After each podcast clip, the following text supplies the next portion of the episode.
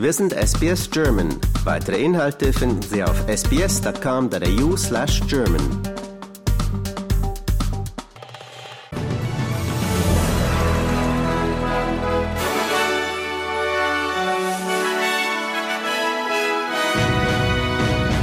Baerbock spricht sich für Panzerexport von Drittländern an die Ukraine aus.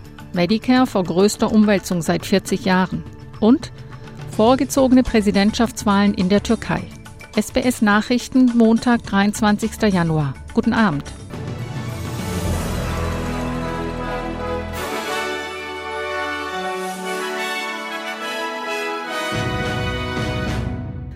Laut Bundesaußenministerin Annalena Baerbock würde Deutschland den Panzerexport von Drittstaaten an die Ukraine nicht blockieren.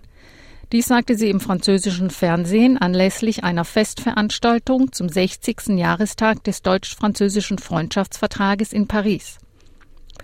Die Grünpolitikerin antwortete damit auf die Frage, was geschehen würde, wenn Polen der Ukraine Leopard-Panzer zur Verfügung stellt, wofür eigentlich eine Genehmigung der Bundesregierung erforderlich wäre. Polens Ministerpräsident Mateusz Morawiecki hatte am Sonntag beim Treffen der Ukraine-Kontaktgruppe in Rammstein erklärt, auch ohne Zustimmung aus Deutschland einige ihrer Leopard-Panzer an die Ukraine zu liefern.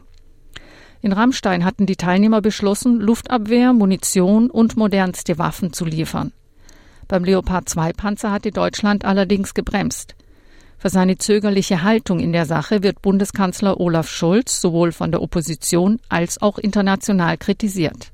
Scholz sagte, Die USA tun sehr viel, Deutschland tut auch sehr viel.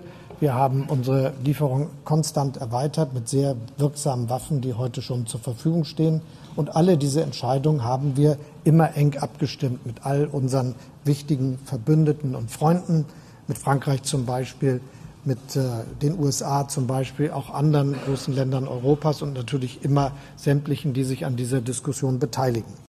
Medicare steht vor der größten Überarbeitung in seiner 40-jährigen Geschichte, um die allgemeine Gesundheitsversorgung zu retten. Die Bundesregierung will Medicare für ein breiteres Spektrum von Fachleuten öffnen, darunter Krankenschwestern und Pfleger, Sanitäter und Angehörige anderer Gesundheitsberufe, die bald in die Primärversorgung einbezogen werden sollen. Nach Einschätzung von Gesundheitsminister Mark Butler kann das System nicht mit der Nachfrage Schritt halten. Daher müsse Medicare gestärkt und modernisiert werden. Er sagte, The idea of moving from a purely fee for service model that has largely defined Medicare over the last 40 years to something that's more blended, uh, that has more wraparound funding, particularly for older patients and patients with complex chronic disease, is not a new idea. So, a whole range of ideas for more blended funding models that will deliver, frankly, better wraparound care for the sort of complex chronic disease that is much more prominent in Australia than it was when Medicare was first designed 40 years ago. Die australischen Gesundheitsbehörden TGA haben vorläufig grünes Licht für die erste Covid-19-Auffrischungsimpfung für zwei Omikron-Varianten gegeben. Der Impfstoff von Pfizer ist für Personen ab zwölf Jahren bestimmt und zielt auf die Varianten BA4 und BA5 ab. Nach Angaben der TGA haben Studien gezeigt, dass der Impfstoff einen Monat nach der Auffrischungsimpfung zur Bildung neutralisierender Antikörper gegen die Varianten und die ursprünglichen Stämme beiträgt.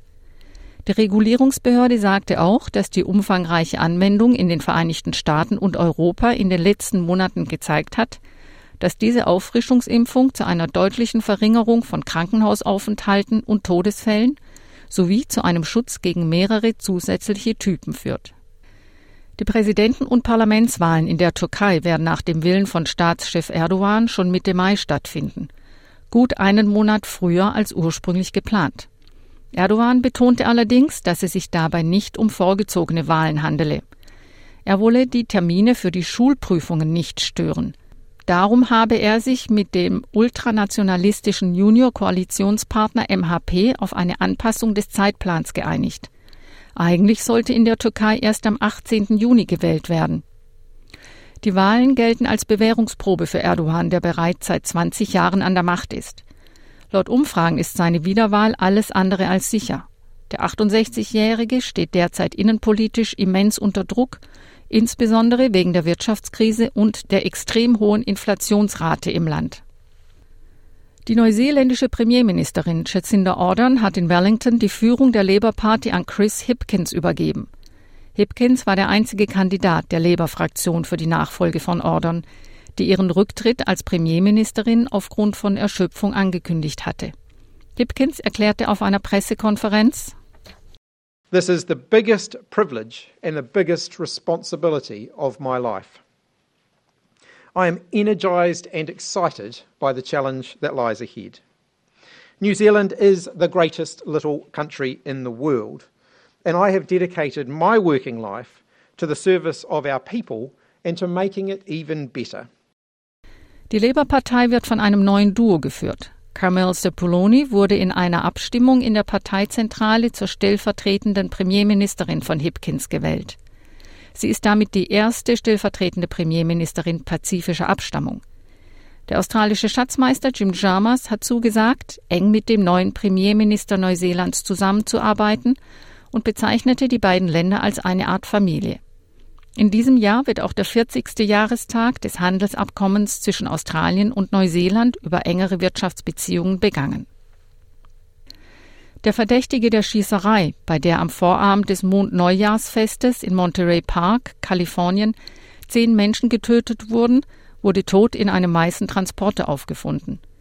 Die Beamten fanden den 72-jährigen Hu Can Tran nach einer Auseinandersetzung mit der Polizei tot auf – nachdem er sich selbst eine Schusswunde zugefügt hatte.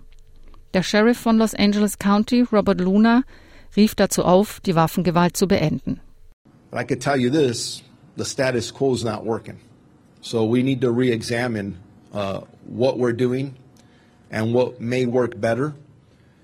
And I hope that this tragedy doesn't just go on a long list of many others that we don't even talk about until the next one comes up. Australiens Außenministerin Penny Wong hat die Schießerei verurteilt. In einer Twitter-Erklärung sprach Ministerin Wong den Familienmitgliedern ihr Beileid aus und betonte, dass das Neujahrsfest eine Zeit des Feierns und der Familie sein sollte. Und jetzt Meldungen vom Sport. Im Tennis ist die Weltranglistenerste der Damen, Iga Swiatek, am Sonntag bei den Australian Open ausgeschieden. Wimbledon-Siegerin Elena Rybakina aus Kasachstan besiegte die Polin in nur zwei Sätzen mit 6 zu 4 und 6 zu 4. Swiatek galt als heiße Favoritin auf ihren ersten Australian Open Sieg und ihren vierten Grand Slam Titel. Bei den Männern tritt heute Abend Favorit Novak Djokovic gegen den letzten Australier an, der noch im Turnier ist, Alex de Minaur. Djokovic hat bereits neun Australian Open gewonnen. Dieses Jahr macht ihm allerdings eine Verletzung zu schaffen.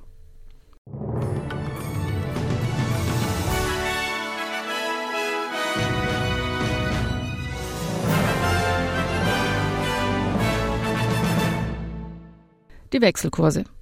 Für einen australischen Dollar erhalten Sie heute 64 Euro Cent, 70 US-Dollar Cent und 64 Schweizer Rappen. Das Wetter in Mitteleuropa. Berlin bewölkt bei 3 Grad, Frankfurt bewölkt 5 Grad, Wien auch bewölkt bei 3 Grad, Zürich bewölkt und windig bei 1 Grad. Und das Wetter morgen in Australien. Adelaide meist sonnig 29 Grad, Brisbane teilweise bewölkt 30 Grad, Cairns eventuell Schauer bei 32 Grad, Canberra teilweise bewölkt 28 Grad, Darwin Schauer und möglicherweise Gewitter bei 31 Grad, Melbourne teilweise bewölkt.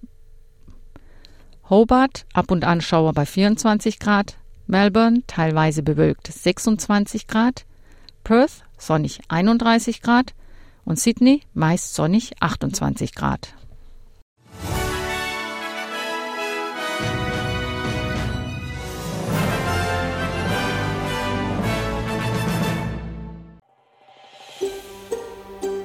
Lust auf weitere Interviews und Geschichten? Uns gibt's auf allen großen Podcast-Plattformen wie Apple, Google und Spotify.